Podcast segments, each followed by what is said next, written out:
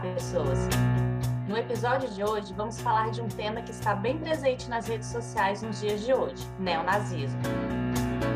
Esse tema ele mexe com questões bastante dolorosas para a sociedade e principalmente para as vítimas diretas dessas expressões radicais, retrógradas, bom, enfim, absurdas. Não dá nem para começar sem a gente se posicionar sobre o tema. Mas aqui a gente acredita que é importante entender o que estamos falando e a ciência é fundamental para esse exercício. Pensando em todos os horrores que já vimos quando as ciências não respeitaram os direitos humanos, enfatizamos que o das humanas defende, como diz o Boaventura de Souza Santos, um conhecimento prudente para uma vida decente. Bem, feita essa defesa, nós temos um lembrete. Estamos migrando o nosso link de atualização e o das humanas pode aparecer duplicado em algumas plataformas plataformas. Vamos desativar o perfil extra no nosso décimo episódio, então fiquem atentos. Se precisarem no futuro, sigam novamente o Das Humana. Presta atenção! Por favor, sejam pacientes conosco e não deixem de seguir o Das Humana. No episódio de hoje, recebemos a Mônica Santana. Oi, Mônica. Olá, tudo bom? Eu agradeço pela oportunidade de apresentar meu trabalho falar um pouco sobre ele. E, desde já, parabenizá-los pelo, pela iniciativa. É muito importante nesse momento de tanta falta de humanidade falarmos das humanas. Bom, Mônica, muito obrigado novamente. E a gente não pode deixar de fazer o nosso ritual clássico do, das humanas, que é a leitura do currículo Lattes da convidada. A Mônica ela é doutora pelo programa de pós-graduação em História Comparada na Universidade Federal do Rio de Janeiro, a UFRJ, e é graduada em História pela Universidade Federal de Sergipe. A tese da Mônica é intitulada Sombras do Nazismo nos Estados Unidos da América, política e ideologia no American Nazi Party e no Creative Movement 1960 a 1990, com perdão do meu inglês. E eu passo para Mônica se ela tem algo a acrescentar aí. É isso aí, um currículo de uma iniciante na carreira. Bem, então a gente vai começar a nossa conversa e eu queria trazer um trechinho que você coloca na sua tese, que é do Bertolt Brecht, logo no início. Um estrangeiro voltando de uma viagem ao Terceiro Reich, ao ser perguntado quem realmente governava lá, respondeu o medo. Eu fiquei me perguntando o que, que te interessou a tentar entender esse regime, essa ideologia, esse conjunto de pensamento que é tão baseado no medo. Tudo começou com a minha graduação, em que eu fiz uma análise do site argentino Ciudad Libre Opinião, fundado pelo líder da extrema-direita argentina, o Alejandro Biondini. Me chamou a atenção dois aspectos. O primeiro aspecto era o quanto ele era ínfimo diante do contexto político da Argentina, mas, ao mesmo tempo, quanto medo ele causava para uma parte significativa daquela população, principalmente negros, imigrantes, os judeus. Isso me interessou. Por que, que uma parcela tão pequenina, que é a extrema-direita na Argentina, comparada a outros países, ela é pequena? Por que, que ela causa tanto medo? Qual é o motivo desse medo? Essas perguntas ficaram no meu inconsciente e vieram à tona quando eu me debrucei literalmente sobre esse site a partir da minha pesquisa de mestrado, em que eu fiz comparação entre o site argentino e um dos sites mais ativos que o Brasil já teve, que é o denominado Valhalla 88. E daí eu percebi uh, alguns aspectos que poderiam me interessar para resolver esse enigma do medo. Eles são pequenos, eles são poucos, mas eles conseguem colocar a sociedade, as pessoas encurraladas e por que eles nos amedrontam? Parece que falta essa consciência de que nós, hoje, depois de conhecido o passado nazista, o passado do fascismo italiano, nós podemos vencer, nós podemos superar esse passado de maneira correta. Nós podemos colocar esses indivíduos que prezam pela morte num lugar marginalizado. No entanto, não é o que vem acontecendo. Parece que o medo que eles tentam provocar em nós está vencendo. E esse medo é provocado pelo desconhecido. E até agora eu não vejo tentativas de explicar o porquê desse desconhecido. A gente tem, obviamente, um uso corriqueiro dos termos, né? É mesmo, tem uma música que não é de agora, né? Do Jesus Havaí, que o fascismo é fascinante. Deixa a gente ignorante fascinada.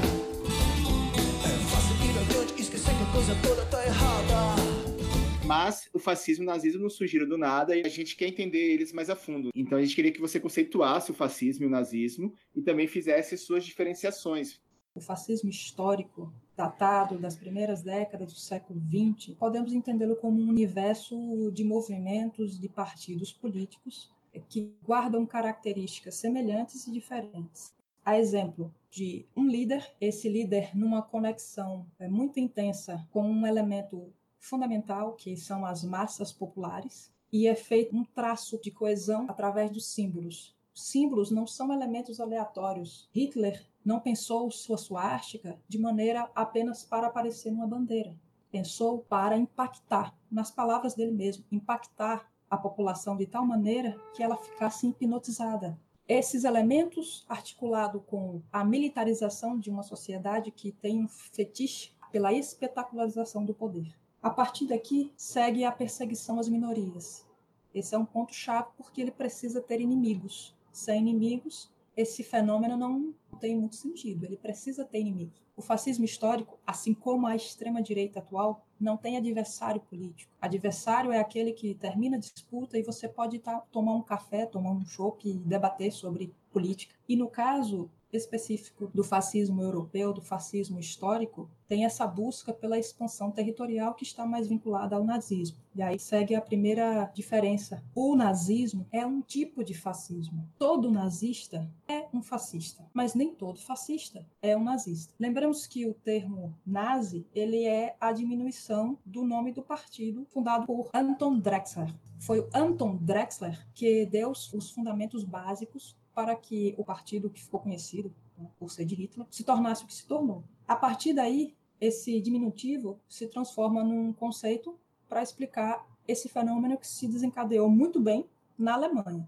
Hitler conseguiu uma coesão tão profunda, uma fusão tão intensa entre ele, o partido e a sociedade, ou a grande maioria da sociedade alemã, que o sucesso transformou o nazismo numa coisa até mesmo mais em destaque do que o próprio fascismo italiano. Para ficar mais claro, fascismo que surgiu na Itália e que congrega em si vários elementos, se desenvolveu por vários outros países e o mais bem sucedido dele foi na Alemanha, que ficou mundialmente, historicamente conhecido como nazismo.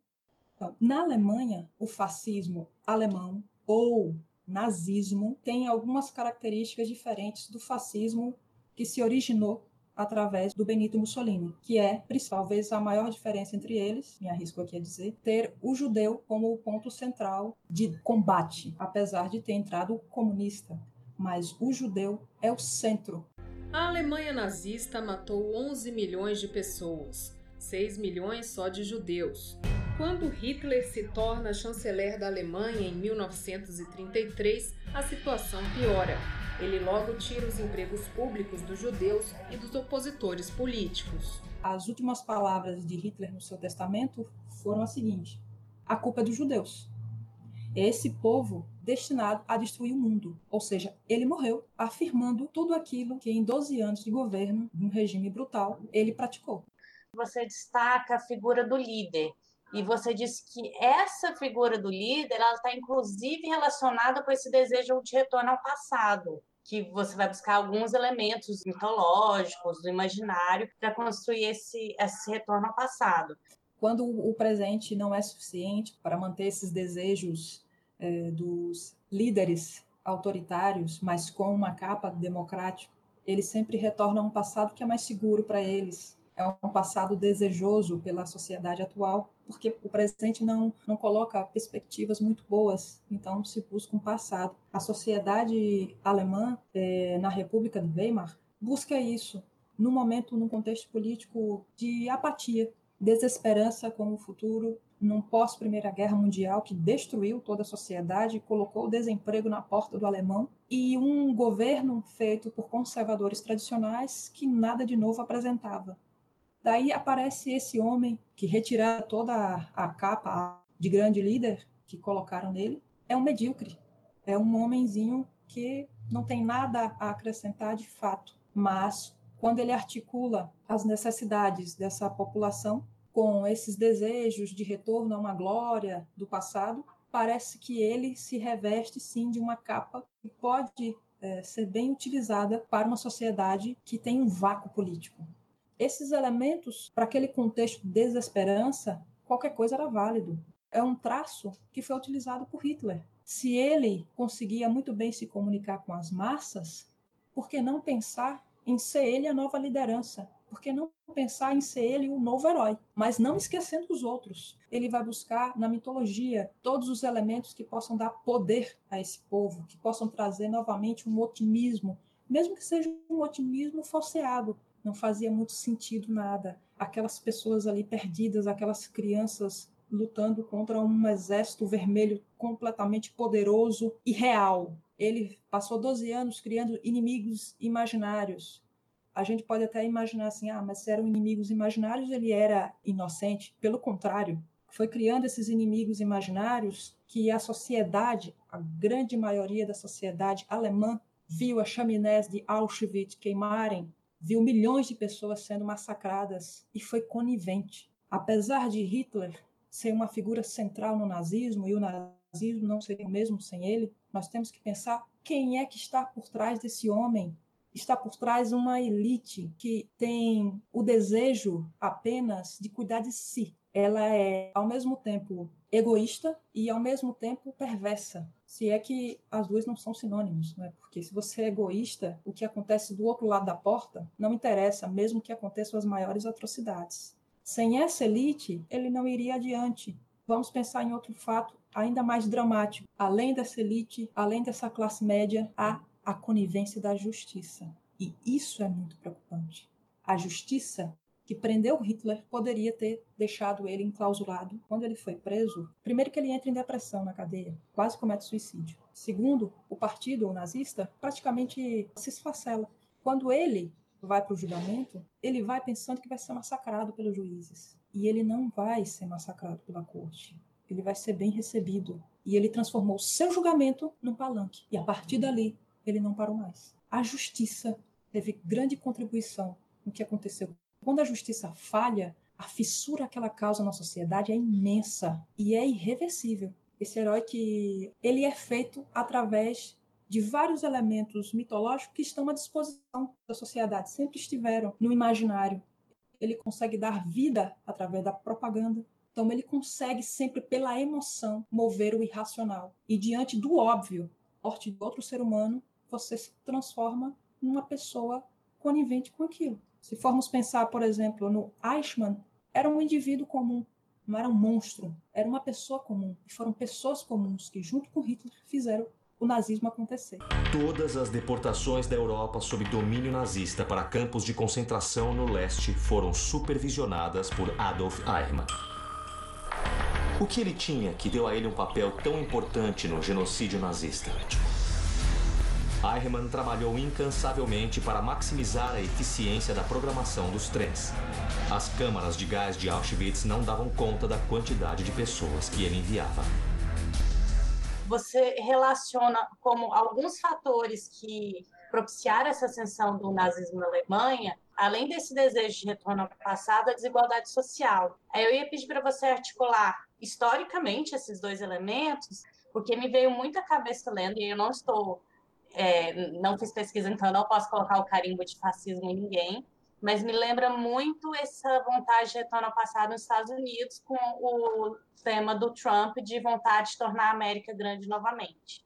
Hoje, trazendo para o nosso contexto, para o contexto, por exemplo, dos Estados Unidos, o Donald Trump é, me parece uma caricatura. E ele atrai justamente um público que sempre esteve presente nos Estados Unidos, um público racista, um público homofóbico, anti-imigrante que pensa apenas em si. Vocês podem observar que ele não busca nenhum símbolo. O símbolo é a bandeira nacional, e por si só já é muito significativa para aquele povo. Foi imaginar que em cada casa americana é muito comum você encontrar a bandeira. O Donald Trump, na minha percepção, é um representante clássico dessa extrema-direita que tem avançado de maneira avassaladora, de maneira é, bem sucedida no século XXI. Então ele brinca com esse jogo de ir e vir ah, os antirracistas é que são perigosos. Vejam só, no século XXI, um líder, uma das mais poderosas nações do planeta, ele solta assim, é, despretensiosamente, que os antirracistas são perigosos à segurança nacional, incentiva a classe média conservadora e aqueles mais exaltados, mais radicais, a se levantarem contra os manifestantes. É através dessas pequenas frases, dessas pequenas intervenções que ele faz no seu discurso que ele consegue colocar em prática as ações extremistas, sem se comprometer. Se nós formos é, comparar com o Brasil, o método é o mesmo. Eu queria voltar um pouquinho ali para a América do Norte, de 60 a 90, que você estuda na sua tese, que eu queria entender, assim, para se configurar o Trump, o que aconteceu nesse período, afinal, que surge o neonazismo, se estabelece é, novos fascismos? Olha, eu vou te dizer que a nação que preza tanto pela liberdade, pela democracia, ela conviveu com o nazismo desde o início. A partir de 1936, 37, os grupos nazistas já estavam presentes ali nos Estados Unidos, com o Fritz Kuhn o German American Bund faz marchas em Nova York, com fardamento, imitando mesmo o Hitler. Aliás, o Fritz Kuhn,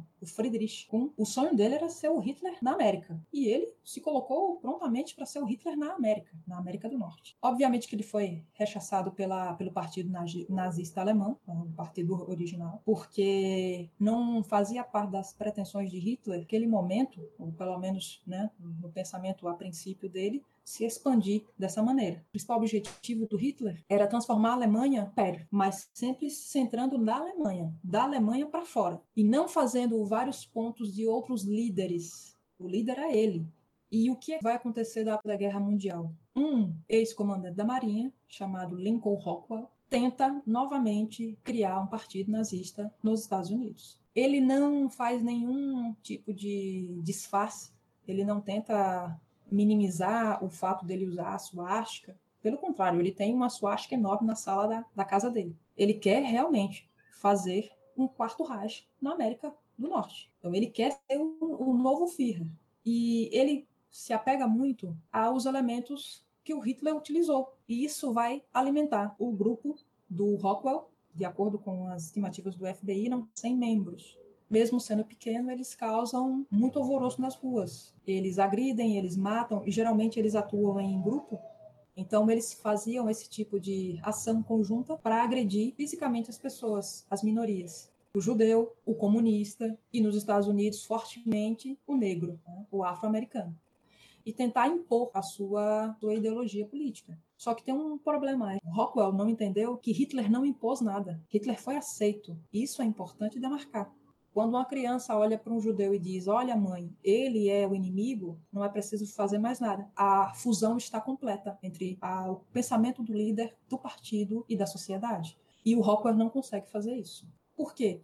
Porque uma, há uma transformação desses símbolos. Os símbolos que na década de 30, na década de 40, até 42, porque depois de 42 a coisa começa a degringolar, mas nesse período aí de sucesso do nazismo, do fascismo do Mussolini, ter uma suástica no braço era, era distinção, era você ser uma pessoa da elite daquele movimento, daquele governo, era você fazer parte de algo. Quando o Rockwell coloca a insígnia no braço, ele é rechaçado pela sociedade. Porque o símbolo agora representa algo negativo. Não há mais positividade nesse símbolo. Ele carrega as mortes que foram mostradas com os campos de concentração. Claro, haviam sempre os lunáticos em torno dele. É, é, tanto lunático que ele foi morto por um ex-membro do próprio partido que ele criou. E a história do Rockwell sobre os patos e as galinhas, porque pelo que entendi eles também panfletavam para tentar convencer as pessoas e aí usavam ideias bem maniqueístas, né? Essa história das galinhas, ele conseguiu unir uma tentativa de mostrar o outro como mal, com desenhos conseguiu transformar patos e galinhas em seres que você às vezes tem medo de olhar para o cartunzinho, para panfleto. Na cabeça do Rockwell e do grupo dele, os de fora são inimigos, porque nos Estados Unidos tem muito isso com o imigrante. Ah, você é um imigrante, você é inferior. Essa foi uma tentativa dele tomar esse público que tinha como uma bandeira a anti-imigração, que hoje conseguiu se encaixar muito bem no discurso do Donald Trump. Pois bem, os patos representam a harmonização do homogêneo. Todos iguais, seremos felizes. E quando chegam essas galinhas, quando acontece, salvo engano, é um incêndio que acontece e elas têm que se refugiar no território dos patos, pedir socorro no território dos patos.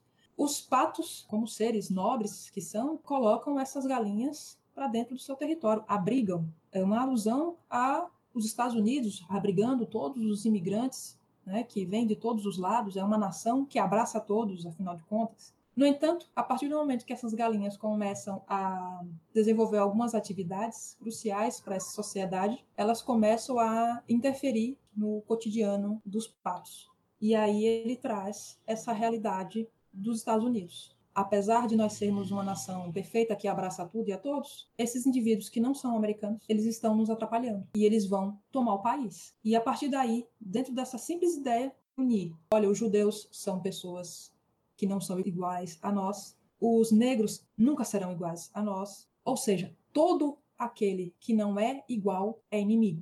Hoje, essas coisas muito sérias não precisaram nem dos desenhos do Rockwell, nem dos seus panfletos, muito menos das que usava, apenas de um discurso de um homem bem vestido, bem alinhado, que mostrava que estava comprometido com a nação, transformá-la na grande nação que ela era, buscando esse passado glorioso, e ele conseguiu vencer as eleições. Então, a extrema-direita de hoje, contemporânea, ela está mostrando para extrema-direita do passado que não é preciso se apoiar em muletas do fascismo italiano, do nazismo, apenas utilizar os elementos que sempre estiveram, porque foi o que Hitler fez, foi o que Mussolini fez. Eles não eram pessoas exóticas, eles não, não fizeram um movimento exótico. Eles utilizaram os elementos que eles tinham, no contexto que eles tinham. E é por isso que deu certo. Quando Donald Trump diz que vai fazer um muro no México para não permitir que ninguém passe, qualquer estranho ou qualquer outro diferente passe para atrapalhar o desenvolvimento do país, ele está colocando em prática uma política que foi, de maneira tosca, utilizada pelo Rockwell que não deu em nada. Vários manifestantes apoiantes de Donald Trump decidiram formar uma barreira humana na fronteira com o México, na zona onde o muro não está erguido. Os protagonistas dos protestos, maioria norte-americanos de El Paso, querem mais muro para que as caravanas deixem de rumar para a zona. Estamos aqui para chamar a atenção para o facto de não haver muro nesta zona. Temos de proteger a nossa nação e, ao mesmo tempo, garantir que todas essas pessoas serão capazes de viver em paz, porque o tráfico de droga e o tráfico humano que acontece aqui deixará de acontecer. Eles têm de encontrar outro lugar. É muito mais eficiente usando apenas a bandeira norte-americana, utilizando o seu discurso firme, ao mesmo tempo um pouco agressivo, ao mesmo tempo um pouco racional, e ele consegue unir um círculo de pessoas que estão dispostas a ir com ele até o fim. Queria que você contextualizasse o que é esse Creativity Movement e como que ele se coloca como uma religião e o peso dele. A princípio, olhando o, o grupo do Passen, vendo o movimento que ele quis criar, você não dá muita coisa, né? mas foi um, um indivíduo que escreveu bastante, vários livros sobre essa religião que ele queria colocar em prática. O Klass é muito influenciado pelos menonitas. Ele é de uma comunidade menonita na Ucrânia. E toda essa vivência dele com a religião o fez pensar que ele poderia ser capaz de criar uma religião universal. Qual é o diferencial do Klassen com relação ao Rockwell? A mídia dava muito palanque para o Rockwell o Klassen passou praticamente despercebido. Aliás, ele passou despercebido para muitas pessoas, inclusive para muitos pesquisadores que não deram muita bola para o Klassen. Mas quando eu olhei o material que ele escreveu, algumas coisas me chamaram a atenção. Uma religião que é racista, que tem como princípio o racismo porque ele diz que a nossa religião, a nossa raça é a nossa religião. Então ele já coloca o racismo como ponto central. E outra coisa interessante que me chamou a atenção para o Klassen é que ele era a consciência da extrema direita. Ele olhava para aqueles grupos do Rockwell e dizia: "Olha só, vocês estão errados não é o ariano. O ariano não expressa esse homem branco de maneira total. Perguntava bastante isso. O que é ariano? O ariano faz parte do universo mitológico germânico. É esse homem perfeito, como o Ben Klassen descreve. O ariano é esse homem alto, loiro, de olhos azuis. Me parece que a sociedade do pós-Grande Guerra, a sociedade alemã, muito carente de heróis, muito carente de figuras que enaltecessem o ser alemão, o ariano, esse indivíduo imbatível, esse soldado perfeito, ele vem para colocar esse imaginário, para concretizar esse imaginário nas ruas, principalmente nas SS, que era a guarda perfeita, o exército perfeito dos homens perfeitos. O homem branco, na visão do Classen, era o homem que poderia ser russo, poderia ser da Sibéria, poderia ser da França, por que não da Holanda, da Itália, de vários outros países em que ele caracterizava apenas pela cor da pele. É um termo que não, não diz muito. Ele serve para o nazismo, mas ele não serve para o mundo. Não há brancos na, na França, não há brancos na Inglaterra, então vamos unir esses homens brancos e vamos formar uma religião à base desses homens. Ele negou em seus livros o nacionalsocialismo pelo seguinte, porque o movimento era um fenômeno limitado à Alemanha, não era um, um fenômeno que se preocupava com os homens brancos fora da Alemanha. E isso era o que ele almejava, fazer uma renacional da extrema direita. Essa frase que eu acabei de falar é importante, porque depois da, do boom da internet, a extrema direita consegue dar os primeiros passos para construir essa rede. Quem pensou isso foi o, o Ben Klassen. Ben Klassen chega a dizer que é necessário fazer um socialismo racial, a universalização desse indivíduo que é geneticamente perfeito na questão dos inimigos ele não difere muito do Rockwell. É o judeu, é o negro, é o comunista. Nesse caso, eles não, não são muito diferentes, há uma, um ponto de semelhança. Mas o pensar, ele pensava mais religiosamente, de maneira é, espiritual, um movimento que faria o homem enxergar o homem branco. E esses homens juntos conseguiriam construir um mundo perfeito não à base de militarismo, não à base de insígnias, mas à base de uma espiritualidade única que perpassaria por todos os cantos do mundo. O mundo não tem canto, vamos deixar bem claro, né? mas é só uma expressão. Aproveitar aí um pouquinho desse obviedades que precisam ser esclarecidas, é, você fala sobre nacional socialismo e racial socialismo. Então tem duas diferenças aí que você coloca. E vem a palavra socialismo nas duas, né? Eu queria que você fizesse o um reforço do que significa o socialismo nesse conceito. O socialismo, nesse caso, é o modo que eles têm, e eles não conseguem explicar muito bem, mas isso aqui já é uma interpretação mesmo minha, é o modo que eles têm de mostrar que tá todo mundo no mesmo campo, é a, a comunhão entre os iguais. Eles não usam o socialismo, o nacionalsocialismo que tem no Hitler, não tem nada a ver com, com socialismo, socialismo, o socialismo pensado lá para o Marx, para o Stalin, enfim, e já aí tem uma complexidade, porque pensar em Marx e pensar em Stalin já, já daria outro podcast, não tem, né? Mas o socialismo para o Classen era justamente de socializar mesmo, de compartilhar, um compartilhamento internacional desses homens brancos. E é interessante pensar que ele não estava muito propenso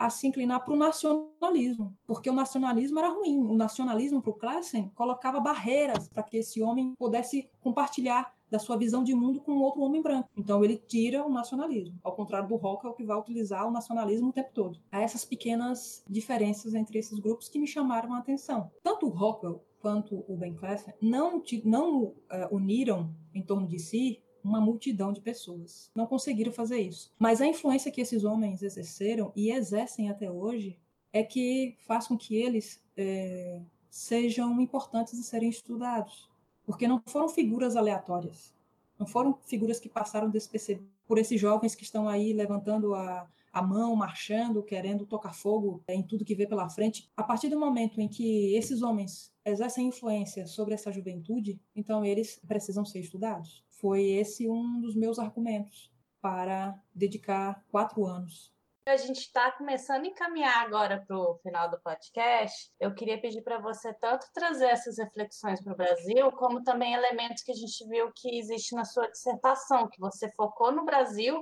e nesse mundo digital, da internet. É interessante pensar o Brasil, o que está acontecendo nesse momento. O que me chama muita atenção é que vejo várias pessoas falando não vou me colocar aqui como a detentora da verdade ou a pessoa que sabe tudo. Estou ainda engatinhando mas pelo que eu percebo, há algumas análises que estão bastante equivocadas. E a primeira análise é apontar o dedo para tudo que vem e dizer que é fascismo, porque aí é um problema sério. Quando você banaliza um conceito tão importante quanto esse, você faz com que ele perca a, a, sua principal função, nos iluminar diante de um fenômeno que é novo. O fenômeno que está aqui no país é novo. Essa extrema-direita não é a extrema-direita de 10 anos atrás, não é a extrema-direita dos anos 60 e muito menos não é o nazismo da década de 30. É preciso utilizar o, o conceito para tentarmos identificar o que é comum entre eles, porque isso ajuda a gente a analisá-lo. Por exemplo, quando eles trazem alguns de maneira bem atrapalhada, eles puxam alguns símbolos, a gente consegue identificar rapidamente. Olha, isso aqui, isso aqui é uma paráfrase do, do Goebbels. A arte brasileira da próxima década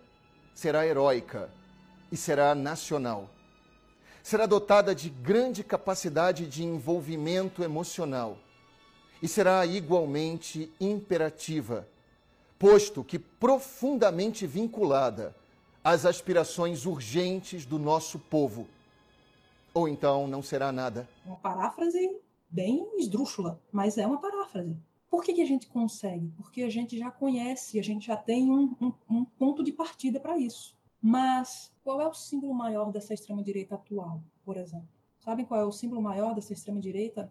E que agora o campo progressista agora está atordoado, tentando retomar o símbolo que a extrema-direita está usando de maneira bem sucedida, que é a bandeira nacional. A bandeira nacional está sendo usada pela extrema-direita. É tão natural que quando você olha uma pessoa, olha um grupo de verde e amarelo, você imediatamente consegue identificar. São pessoas que apoiam o governo. Por que isso? Porque a bandeira foi transformada em símbolo desse grupo. E agora, o campo progressista pediram licença para usar a bandeira nacional de volta. Olha só que loucura. E eu não vi ninguém ainda falar sobre isso. Mas eu vejo a Folha de São Paulo fazer uma campanha, no mínimo estranha, para as pessoas usarem amarelo. É estranho isso, né? Por que essa busca por usar uma determinada cor? Por trás há uma, uma disputa por símbolos. O Ben Clancy morreu em 93, então ele não teve tempo de ver o resultado estrondoso que causou a internet na sociedade. Mas a partir da internet, a partir desse mundo virtual, esses grupos começaram a dar os seus primeiros passos para a construção dessa rede. Como eles não conseguiam a aceitação social na realidade, eles colocavam no mundo virtual essa dimensão virtual do que eles eram. Mas agora a extrema-direita brasileira conseguiu outra façanha, assim como a extrema-direita norte-americana que apoia o Trump. Conseguiu transformar essa dimensão que é falsa no mundo virtual em realidade. E como é que eles fizeram isso? Através do, dos robôs, através desses disparos de, de mensagens. Eles fazem parecer que são muitos e estão em lugares diferentes ao mesmo tempo eles estão conseguindo muito bem se adaptar ao mundo virtual. E o campo progressista está batendo cabeça discutindo ainda o que é fascismo. Não é discutir o que é fascismo, é pegar esse conceito, fazer com que esse conceito nos ajude a compreender o que a gente já sabe e nos perguntarmos o que é que esse conceito não nos permite enxergar desse fenômeno atual. E a partir daí começar a pensar mas me parece que é uma preguiça generalizada de pensar. É somente descobrindo o que eles têm de diferente, que nós seremos capazes de combatê-los. Não adianta usar a lupa que foi utilizada em 30 para analisar um fenômeno que tem mudanças significativas no contexto contemporâneo. Eles são atuais, eles usam elementos atuais e volta e meia eles brincam com os elementos do passado. Logo depois, acho que do evento do copo com leite. Você tem Bolsonaro aqui e os outros dois participantes tomando leite. Não quer dizer nada. Uma cena trivial, eles homenageiam aqui os produtores de leite. Esse era um desafio, a princípio, feito pelos produtores de leite. Problema, e aqui vai parecer um pouco maluco que eu vou falar para vocês aqui, mas a gente sabe que aquilo que a gente faz, aquilo que a gente diz, pode ter múltiplos sentidos. Quero mencionar aqui uma thread no Twitter, escrita pela Nanda Xie. E ela diz o seguinte: Bolsonaro fazendo uma referência e usando um símbolo neonazista e ela vai explicar o que está acontecendo. A extrema-direita supremacista utiliza o leite como forma de imperar sua raça e genética. Os povos arianos, quando colonizaram alguns lugares do mundo, eles sintetizaram lactose nesses lugares. O History of Agriculture of the State of New York, em 1933, declarou que as raças que tomam mais leite são mais fortes fisicamente e psicologicamente e são mais duradouras De todas elas, os arianos parecem ter sido os maiores consumidores de leite. Sendo assim, isso explicaria o fato deles estarem se desenvolvendo rapidamente. Sim, isso é muito bizarro, mas era uma teoria bem aceita na época. Pasmem, até hoje, a direita neonazista europeia realiza atos para beber leite. Se eu não me engano, foi isso, se eu não estiver muito enganada. Um grupo que estava naquele cercadinho é, fez a saudação nazista. Daí o que acontece? Nós vamos ficar presos àquela saudação nazista porque é uma provocação. Não, nós temos que nos focar, nós temos que direcionar nossas atenções para o que a gente ainda não conhece. Porque é só assim que a gente vai conseguir sobre esse fenômeno e conseguir realmente combatê-lo. E essa história de conversar com o fascista, como eu falei lá no início, extrema-direita não tem adversário, extrema-direita tem inimigo. E hoje eu vejo o campo democrático pensando duas, três vezes se vai sair na rua porque ela não quer é, atiçar, ela não. Olha, só se transforma um país com luta, não se transforma o país através de nota de repúdio. Eu sei que nós estamos vivendo um momento muito sério, muito crítico, que é uma pandemia que está levando vidas todos os dias. Se elas tiverem o privilégio de entrar na estatística, essas pessoas existem, porque muitos não estão entrando na estatística. Olha a situação do país se encontra. Mas o que é que dá para perceber ali no Bolsonaro? Ele brinca com esses símbolos flerta, mas por que, que ele não usa de maneira direta, de maneira objetiva? Ora, é só olhar para o Congresso Nacional. A extrema-direita está no poder no Brasil, mas quem dá as cartas é a direita. Nós conseguimos a façanha de ter um governo de extrema-direita e que ela tenha como oposição a direita. Então, isso é muito estranho da dimensão do problema político que nós enfrentamos. E é essa ala da direita conservadora, mas que é, se mostra muito bem educada, se mostra bem comprometida com a sociedade, que poda os avanços dele nas tentativas de abrir as asas completamente para toda a simbologia nazista. Porque, sim, ele gostaria a frase utilizada uh, num dos comunicados desse governo é que o trabalho libertará o Brasil. Bom, essa frase está em destaque no portão de Auschwitz. Ele tirou foto com um, um personagem, um indivíduo vestido de Hitler, e o Bolsonaro tirou foto com ele. Então, há esse fetiche serve apenas de plano de fundo, perfumaria, porque tudo que é de concreto na política continua acontecendo. O neoliberalismo está a todo vapor. O mercado está feliz. O Bolsonaro é a personificação dos desejos de uma elite que sonha em voltar ao, período da escravidão, em que sonha nesse retorno da sua glória, em que ela é que mandava, ela é que tinha vários escravos, vários homens e mulheres que faziam tudo que ela quisesse num estalar de dedos. Esse desejo de voltar a esse passado glorioso, que eu mando, eu sou o chefe, é, enquanto há outras extremas direitas preocupadas em fortalecer o Estado, em ter um Estado forte, a nossa não, ela quer destruir o Estado. Estado mínimo, ou zero, ou nada. A perspectiva que eu tenho para o Brasil não é muito positiva pelo seguinte: a partir da década de 60, entra em vigor um projeto de poder, que talvez seja o projeto de poder mais bem sucedido até hoje, que é a destruição do sistema educacional público. E o que a gente está vivendo agora é um dos resultados dessa destruição. Um povo sem educação não é capaz de perceber o que é real do que não é real. Não é capaz de perceber o que há por trás, as intenções de um discurso. E acredita em qualquer coisa. Nos resta ficar explicando o óbvio no discurso dessa extrema-direita, eles tiram direitos, há massacres é, de índios, a destruição de um dos nossos bens mais preciosos, que é a Amazônia. Na minha percepção, queria trazer, obviamente, um pensamento que eu tive com essa aula de história que a gente teve hoje. Um outro símbolo que é roubado. Aí eu pegando esse exemplo da bandeira nacional, é um símbolo mais conceitual, que é o conceito de cidadania, porque o cidadão virou uma abordagem policialesca, o cidadão. E agora a gente tem a manifestação de que não é nem mais o cidadão de bem, é o engenheiro, é um formado. Essas imagens de bares lotados no Leblon chocaram o país. Mas o que você ainda não viu é o que enfrenta um fiscal da vigilância sanitária. Os fiscais dizem que este bar não seguiu regras de higiene e distanciamento. E este homem, que se identificou como cliente, decidiu tirar satisfação. Olha só, Triana, eu quero saber como você mediu as pessoas. Cidadão não, engenheiro civil formado, não, melhor do que você. Agora nem é mais cidadão, agora é uma entidade que se considera superior, né? Então, e saber também a partir da sua visão como que sua pesquisa pode ajudar nos desdobramentos da nossa sociedade e que ela indica. Se a gente for pegar o Bolsonaro para comparar com esses dois homens que eu trabalho, dá para fazer uma boa comparação. Por exemplo, com relação ao Rockwell, o, o Rockwell foi, foi na onda do ah, eu quero reviver o Reich e não deu certo. O Bolsonaro ele não faz isso. Apesar de brincar com símbolos, apesar de fazer uma, uns trocadilhos, é, ele consegue muito bem pegar coisas sérias e transformá-las em bobagens. Porque eu falei aqui que ah, não, a, a gente não, não pode focar nisso. Não pode focar, digo assim, não pode simplesmente colocar nosso olhar somente para isso mas tem que perceber que, ao mesmo tempo, ele vai banalizando todos esses elementos e trazendo para si, para próximo de si, atraindo os extremistas, inclusive é, São Paulo, Paraná e Santa Catarina. As últimas pesquisas têm apontado grande crescimento de grupos extremistas nesses estados, que são os estados de maior apoio a ele.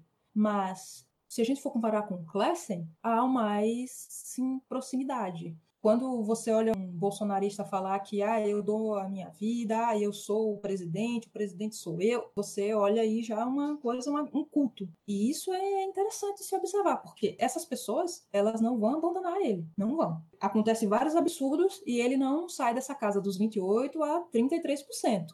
Isso é segundo turno, e dependendo dessa briga aí que tem dentro do campo progressista, isso é vitória nas eleições. Então essa base que ele tem, essa base, essa base religiosa, é uma base vai se transformar em uma religião. Né? Ah, é meu presidente e ao mesmo tempo tem essa ideia do popular, que ele se pinta como popular para se, se, aproximar dessas pessoas que vieram das camadas ah, pobres, hoje é, são classe média e se identificam muito com essa figura dele quais são os outros elementos que estão por trás disso, né? Por exemplo, ele cultua a bandeira americana. Olha só, é tanto paradoxo que você fica meio atordoado para imaginar um cenário desse. Ele tem como um ídolo, que a gente pode falar que é ídolo dele, o Donald Trump.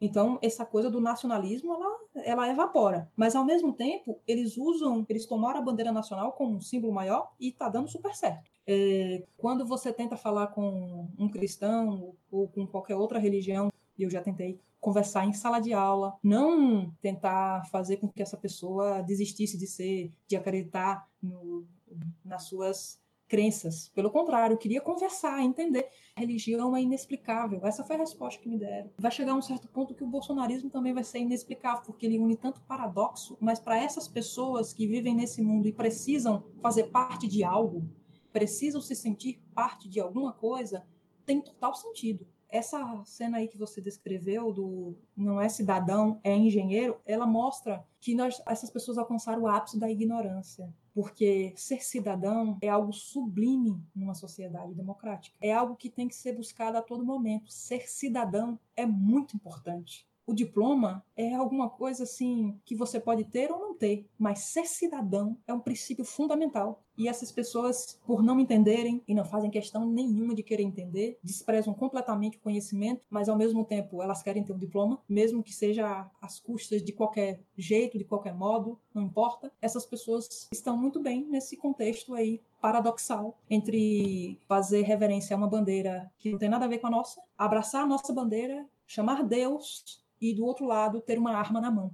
Estourou todo o tempo, acho que tinha ainda muitas questões aqui que a gente meio que tinha listado antes, mas fica para uma próxima. Eu quero muito agradecer a sua participação, Monique, deixar aberto se tiver mais alguma coisa que você quer acrescentar. Eu quero agradecer muito pela oportunidade de poder falar sobre essa temática, sobre o meu trabalho, porque a gente fica, pelo menos vocês são, são estudantes, são doutorandos, sabem muito bem que é isso. A gente fica aqui preso, fica lendo com várias questões na cabeça e não sabe se está certo, se não está certo. Eu ainda não tenho certeza de muitas coisas, mas outras coisas eu já tenho algum discernimento e eu espero que eu tenha colocado isso de maneira é, adequada para os ouvintes também de maneira muito simples. Não que o, assunto seja simples, mas a gente precisa tirar um pouco esse ar de academia para alcançar um público, porque a academia não pode ficar presa só em si. É muito bom a gente discutir com, com outros, com os nossos pares, mas é fundamental que a comunidade entenda que nós não somos baderneiros, que nós não fazemos a, a algazarra, nós trabalhamos duro muito duro. E falar aqui com vocês me ajuda a pensar toda essa pesquisa, toda essa trajetória, me ajuda a colocar algumas coisas no lugar e também a melhorar um pouco na, na colocação dela. Mônica, a gente que agradece muito por você socializar usando o termo de propósito, tornar coletivo o seu conhecimento, a sua pesquisa e agradecemos também todo mundo que está escutando a gente, todas e todos. Indique, por favor, aos seus amigos e amigas e lembrando também que todo mundo pode deixar sugestão de entrevistadas e entrevistados nos comentários do YouTube. É só chegar lá e sugerir a próxima pessoa. Eu pudessem dar uma indicação de livros. Por favor. É, eu gostaria de indicar três livros. Na sequência que eu vou falar, a sequência de leitura seria o livro da Hannah Arendt, A Condição Humana, o livro do Robert Gelatelli, Apoiando Hitler, e o livro que foi escrito em 35, mas é bastante atual, foi reeditado, que é do Sinclair Lewis, I Can't Happen Here. Traduzindo para o português, como ele está colocado no livro, não vai acontecer aqui. Acho importante a gente ler ler traz mais alegrias do que armas. Com certeza, Ju, inauguramos uma nova sessão Dicas de Leitura que a gente vai colocar lá na descrição do YouTube. É isso aí, até a próxima das Humanas. Assim